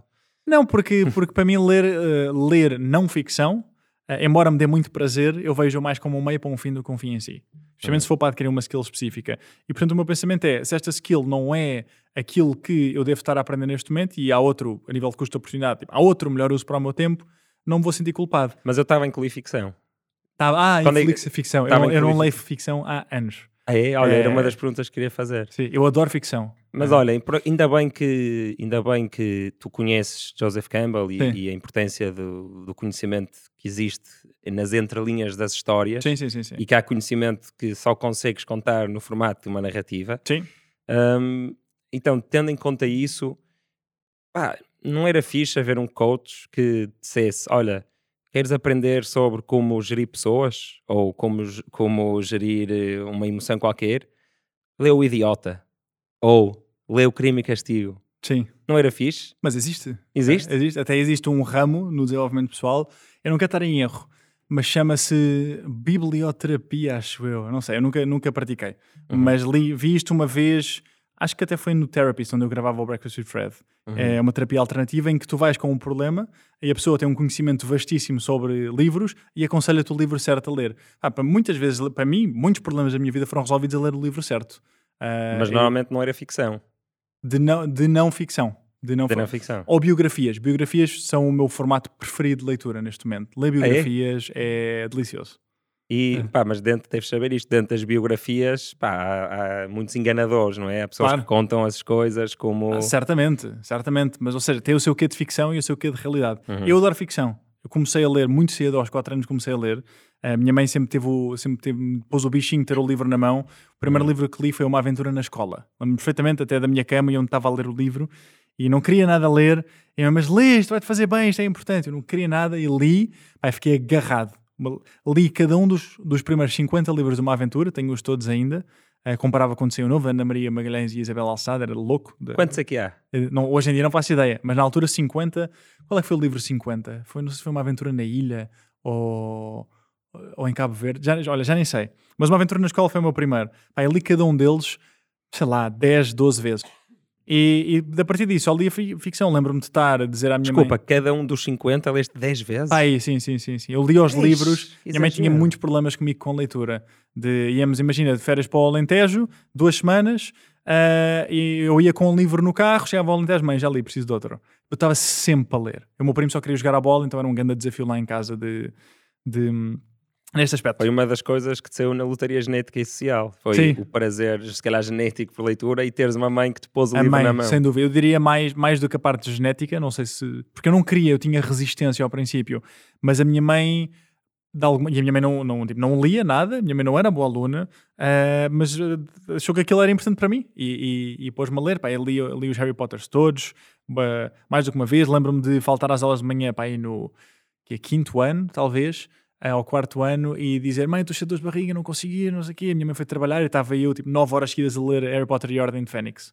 Mas eventualmente depois comecei a trabalhar, comecei a ler mais não ficção, surge Netflix e cinema e portanto a, a minha necessidade de ficção vem muito mais das séries e de estar a ver uh, Game of Thrones ou uhum. agora, como é que se chama o novo uh, House of... Uh, já não me lembro agora. House of Cards? Não, não, não, o novo de Game of Thrones. Ah, nunca vi um episódio de Game of Thrones na minha vida. Eu nunca vi também durante muito tempo. Uhum. Pá, resisti o máximo que consegui, comecei a ver, pá, nunca mais consegui uhum. parar. Vale ah, a pena. Acho que tem, do que eu ouvi falar, tem um problema que é os escritores nunca têm coragem de matar personagens principais. Estás a gozar, certo? isto é tipo a, co a coisa Exato. que podes dizer para irritar mais exato. um fã de Game Exato. of Thrones, por isso eu digo sempre. Sim, sim, isso, isto é o que eu sei sobre Game of Thrones, é como irritar as pessoas que adoram Game of Thrones. Eu, eu adoro, mas não sou fã tipo desses acérrimos. Olha, vamos falar aqui de morte e espiritualidade. Como é que tu, tu, tu, tu pensas muito na morte e, e pensas na pós-vida? Como é que tens algum tipo de vida espiritual? O que é que quer dizer essa palavra para ti? Olha, é uma pergunta muito interessante. Uh, o que é que é espiritualidade? Para mim, espiritualidade é. Ou seja, eu, tenho, eu gosto de pensar nisto com três perguntas: que é tu acreditas que algo superior existe, sim ou não? Certo? Uh, e quais é são as três? Ou seja, existe algo superior, sim ou não? E esse algo superior tem um desejo, uh, ou seja, tem influência ou uma vontade, sim ou não? E essa vontade, esta terceira pergunta, é positiva, sim ou não? Uh, e acho que são três perguntas altamente complexas, não é? Uh, e, e, e, perguntas para as quais nós não temos possibilidade de ter uma resposta provável. Eu pessoalmente acredito que existe algo, o que esse alguém não faço a mínima ideia, mas acredito que existe algo. Mas que... não tem que ser uma entidade, ou seja, pode Sim. ser panteísta, pode ser algo que está em tudo. Sim, pode ser. Pode ser uh, eu acho que nós não temos sequer capacidade cerebral para dar uma forma hum ou um rótulo a esse algo, certo? Pode ser puramente energia, não faço ideia, sabes? Nós imaginamos o mundo, em, nós vemos as coisas em imagens e tentamos, e, e tentamos englobar conceitos em palavras, ou histórias, ou metáforas, mas tudo isso são sempre aproximações muito inglórias daquilo que algo que se realmente existir é a essência e a criação de todo o universo e de tudo isto. Uh, é, é, é, um trabalho impossível, quase, sabes? Uhum. E portanto, eu acredito que existe algo, acredito que tem uma intenção e acredito que é positiva. Aí hum. acreditas que tem intenção Tem intenção positiva. e positiva. Há 5 anos não acreditava que existia nada. Eu, ou seja, eu, eu, a minha adolescência foi sempre ateu. Uh, e nos meus a partir dos meus 22, quando comecei a, a pensar mais no assunto e a desenvolver-me, eventualmente fui adquirindo este, estas crenças de que existe algo que tem que, que ativamente quer influenciar. Consegue exercer uma influência exercer sobre uma, influência uma vontade. Sim, tem uma vontade. Tem, tem uma. E pode parecer absurdo para alguns, para mim era certamente há uns anos atrás, uhum. mas, mas é a minha crença. Agora, isto não é uma crença racional. Isto é uma crença que eu acredito que a espiritualidade não se sabe, mas sente-se. Uh, e claro. acho que não, não é uma coisa que se ensina por palavras, é uma coisa que tu ou sentes ou não sentes, é fé. E, e eu acredito nisto, uh, e, e, acreditar nisto tem uma influência muito positiva na minha vida, porque eu sinto de certa forma que sou guiado, não eu, Fred, mas pessoas, ou seja, que nós somos de certa forma guiados e, eu acredito que, que, sou guiado e que o universo está a meu favor, sabes? Há muita gente que acredita Isso. que o universo está contra si. Uhum. Uh, há pessoas que acreditam que o universo é neutro e é caos só, e tu estás aqui, cada um sem manual de regras, a tentar uh, uh, desembaraçar-se e governar a sua vida. Eu, eu acredito que o universo está, está a nosso favor e, e poder, podem existir imensas formas de, de, provar que isto é errado e de exemplos de que não é verdade, mas pelo menos na minha vida, na minha vida sinto isto. E esta crença é muito positiva. Em relação à morte, só para terminar, desculpa, uh, não faço ideia. Sabes? Estou muito ok em saber que é impossível eu saber o que é que vai acontecer uh, e, portanto, o meu foco é como é que eu posso aproveitar esta experiência ao máximo. Boa, sim. Foco na vida. Então, usando aí a tua, o teu framework, eu acho que diria que acredito que existe alguma coisa, um, um mistério qualquer, mas não, eu não acredito que tenha que consiga imprimir uma intenção. Não quer ou não consiga? Não consegue. Ah, não tem capacidade para? Não tem capacidade para, mas porque toda ela já é uma manifestação de, pá, de, de, regras iniciais. Ou seja, eu, eu acredito quase num, num na física. Uhum. Que, é um, como... que é algorítmico. Sim, a física, mas atenção, aqui quando digo física, estou a falar de, de toda aquela que nós conseguimos entender com uhum. os nossos cinco sentidos e, e, nestas três dimensões e tudo o que está a acontecer que nós não sabemos que está a acontecer. Uhum. E eu englobo isso tudo e chamo isso física e a minha espiritualidade é um bocado a minha relação para com essas regras. Ok. Ou seja, não tenho uma intenção, mas é perfeita. E e é perfeita, incluindo o sofrimento. O sofrimento também é perfeito e, e, e, coisas horríveis, todas as coisas horríveis e todas as coisas bonitas são perfeitas. Pronto, essa é a minha forma de me relacionar. E, e tu não acreditas que, ou seja. Mas espera, também não pensava assim há uns anos. Tipo, comecei a, a perceber-me disso mais recentemente. Graça. E a ti, o que é que te aconteceu há 5 anos ou nos últimos 5 anos? Não, pá, foi, foi, não foi um evento em particular, foi. Uh, foi eu lembro-me de uma vez estar a ler um livro e hum, se calhar isto iniciou o processo de pensar sobre este tópico. Uh, sabe, eu sou batizado e tenho a primeira comunhão, embora não sendo uh, católico ou não me identificando como católico, uh, e, e sei rezar o Pai Nosso e a Ave Maria, mas não, não, não. Ou seja, eu acho que para, para uma pessoa ser realmente cristã, cristã e católica, e é a minha forma de ver, não quero aqui obviamente ofender ninguém, mas o cristianismo tem um credo, certo? E o credo do cristianismo é eu creio que isto aconteceu, eu creio que sim, isto sim. aconteceu. E portanto, acreditas ou não acreditas nisso? Uh, e eu não tenho forma de, de, provar se isso foi verdade ou não, não é algo que, com que eu me identifique e que creio, embora gosto muito muitos dos valores um, cristãos. Vá. E, mas, mas nunca pensei, mesmo, mesmo tendo sido batizado e tendo a primeira comunhão, nunca pensei no que é, que era, que é, que é Deus. O que é? Estava um senhor lá em cima uh, que criou isto tudo, sabes? Ou seja, que é muita uh, a metáfora que se utiliza quando somos crianças, de um senhor de barbas brancas lá em cima. E, e portanto, nunca pensei, até que um dia li um livro uh, e estava a refletir muito sobre comportamento humano e estava era dor, prazer, desejo, medo, uh, muito uma forma quase algorítmica de, de codificar comportamento humano. De, não é anti-free will, mas de tentar pôr estrutura e, e, regras, assim como tens as regras da física macro, regras ao nível de comportamento humano, seja com homeostase na fisiologia ou, ou, ou, ou regras na psicologia, e eu perguntei, ok, há a vida e nós somos os seres humanos e há um conjunto de regras uh, uh, e princípios, mas tipo, qual é que é o objetivo do jogo? Uh, o, objetivo do jogo, se calhar, é sermos felizes, não é? E, e, e evitarmos.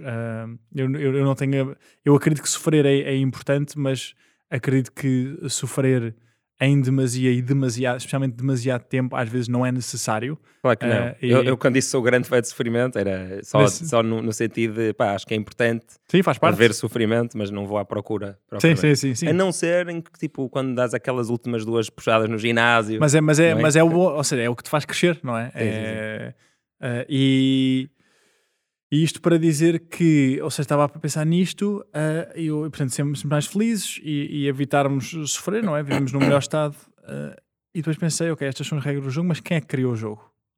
Isto é um jogo, quem é que criou as regras do jogo? E aí foi tipo...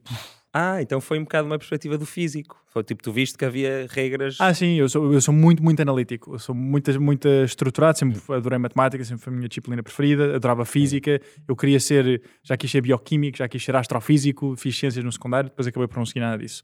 Mas adorava ciência, tipo, lia. Uh, meus, na minha primeira comunhão, o meu padrinho ofereceu-me três livros, três enciclopédias de ciências. Portanto, eu olho muito para o mundo com, com esse prisma de de leis e de regras e de tentar identificar os padrões é mente racional, não é tentar pôr ordem num, num, num, numa coisa muito, muito grande e difícil de compreender. Uhum. Um, e, e sim, e fez-me pensar sobre o assunto, e aí começou um processo de tentar descobrir, e foi através do sentir, mais do que o de pensar, que cheguei a estas conclusões. Uh, e, claro, até porque seria um bocado arrogante e antropocêntrico da nossa parte achar que pá, neste planeta, neste cantinho do cosmos, nós teríamos uma massa cinzenta que conseguia perceber tudo. Sim, sim, sim, é, é, é, é uma massa muito limitada. Sim, porque é, que, porque é que haveríamos de achar isso, não é? Porque é que haveríamos de achar que o nosso caminho evolutivo nos levou a uma compreensão total, que cons conseguimos ver tudo. Já estamos bastante, aliás, no, estávamos a falar do Wait But Why, uhum. uh, um blog que tu gostas bastante, eu também. Sigam, Wait But, sigam não, Sim, vão lá ler tudo, que é mesmo fixe, Wait But Why. Vale muito a pena, e tu tens, ele chama-lhe a escada evolutiva, Uh, e em que tens do, do micróbio vá a, a, nós e ele depois diz, mas não termina aqui e tens ele diz que acredita que podem existir seres que têm níveis de consciência completamente diferentes para assim como nós vemos uma formiga e pensamos que ser curioso com tão pouca consciência e, e, capacidade, há seres possivelmente no universo que olham para nós como olham para uma formiga que nem sequer, olhando aqui para o paradoxo, como é que se chama, de Fermi, será? Que, que passam aqui e nem sequer têm interesse em falar connosco porque nós de facto somos formigas e portanto acho que estamos muito longe, ou seja, acho que a lógica, a lógica, isto foi a conclusão que cheguei na altura, a lógica não é a ferramenta certa para resolver o problema fundamental da existência, que é quem é que eu sou e o que é que estou aqui a fazer. É. Acho que a lógica não nos leva a isso. E tentar ir aí por a lógica, pela lógica é muito frustrante. Sim, e pá, só para acabar, se não conheces, convido-te a estudar uma coisa que é muito difícil de entender, mesmo para alguém com conhecimento matemático como eu, que estudei física, então claro, sim, sim que é o, o, teorema de incompletitude, não sei como é que se diz em português, mas, mas é o Gödel's Incompleteness Theorem. Ok. Vais ter que. Vai, é, exige algum esforço para entender, mas basicamente ele mostra que toda a lógica e, e, e toda este, e a, a, nossa civilização é baseada em premissas filosóficas baseadas em lógica, coisas como se A igual é B e B é diferente de C, então Sim. A tem que ser diferente de C. Sim. Pronto. Então, se tu pegas em todas as possibilidades de premissas lógicas e matemáticas e fizeres lá um, um malabarismo que ele faz, ele mostra que é impossível uh, a razão ser uh, consistente. Uhum. É sempre inconsistente. Uhum. Opa, e, e, ou seja, existe na própria razão pura uma indicação de que a razão não é suficiente para conhecer o cosmos. Claro. Vais curtir. Sim, vou... Diz logo como é que se chama outra vez? Godel, G-O-D-E-L. Okay. Godel's Incompleteness Theorem. Incompleteness Theorem. Sim. Ok, é giro. O, o, o Paulo Pereira Silva da Renova, uh, de, quando o entrevistei no Let's Talk, ele, uma ele, ele, acho que tinha duas ou três questões que queria uh, ajudar, tipo, que, que, que, adorava tipo, que só fossem respondidas. E uma é, será que a matemática é 100% verdade? Ou seja, será que aquilo é mesmo uma interpretação pura do que é as leis do universo? Ou, vai, ou será que é apenas a nossa forma de interpretar e de tentar criar uma linguagem que se aproxime de explicar e de tentar prever e antecipar o comportamento e, e por aí fora? Sim, uh, é, é, é não tem, ninguém tem resposta. Sim, é, que, é, é aquela questão de a matemática ser uma uma verdade ou uma criação do homem, não é? Uma verdade, uma verdade platónica Absoluta, que existe sem existir o homem. Ou se... O que é que tu achas? Já pensaste sobre isso? Eu nunca pensei, portanto não tenho opinião. A minha intuição diz-me que, é uma, que é uma coisa que é criada pelo homem que consegue realmente explicar uma parte significativa do que está a acontecer, okay. mas não tudo. Significativo, ok. Sim. Pois. Mas isso, esta minha resposta não é suficiente, porque dentro disto ela pode ou não ser platónica, ou seja, pode existir na mesma essa forma de, de, de tentar entender as coisas sem nós. É, é complicado e, e, se calhar fica para a próxima. É muito complexo, sim. Uh, como é que as pessoas te podem seguir nas redes ou assim? Ok, no Instagram em F Canto e Castro, ou se escreverem Fred Canto e Castro deve aparecer. No LinkedIn igual, uh, LinkedIn F Canto e Castro ou Fred Canto e Castro. Acho que são os dois melhores sítios. Obrigado, olha, gostei muito, foi altamente. Obrigado, eu. Uh, se tiverem gostado, uh, partilhem com alguém, façam um like, subscrevam, tudo mais. Ehm, não se esqueçam que podem também ganhar conteúdo, acesso a conteúdo exclusivo, a um grupo de WhatsApp, a eventos na vida real, tornando-se mecenas. Por hoje é tudo. Adorei. Um abraço. Até à próxima. Estamos? Estamos. Boa. Intenso. Gostaste?